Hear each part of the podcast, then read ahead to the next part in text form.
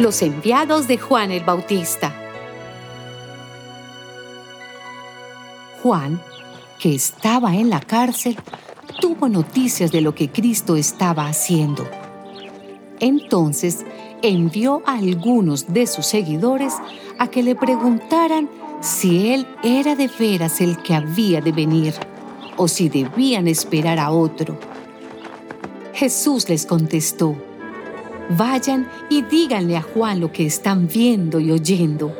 Cuéntenle que los ciegos ven, los cojos andan, los leprosos quedan limpios de su enfermedad, los sordos oyen, los muertos vuelven a la vida y a los pobres se les anuncia la buena noticia. Y dichoso aquel que no encuentre en mí motivo de tropiezo.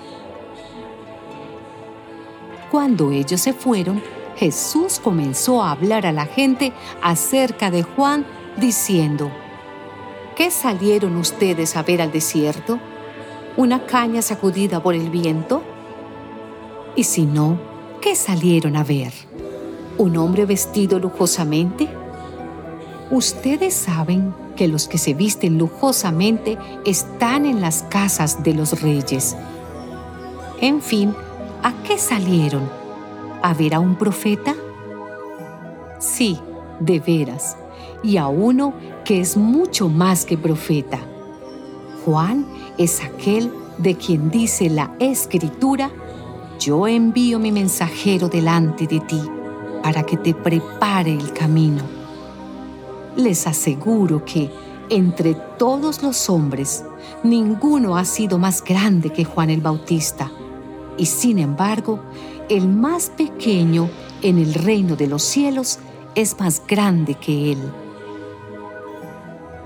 Desde que vino Juan el Bautista hasta ahora, el reino de los cielos sufre violencia y los que usan la fuerza pretenden acabar con él.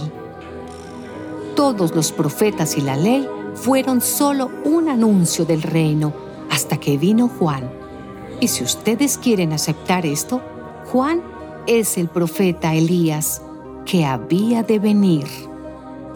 Los que tienen oídos, oigan.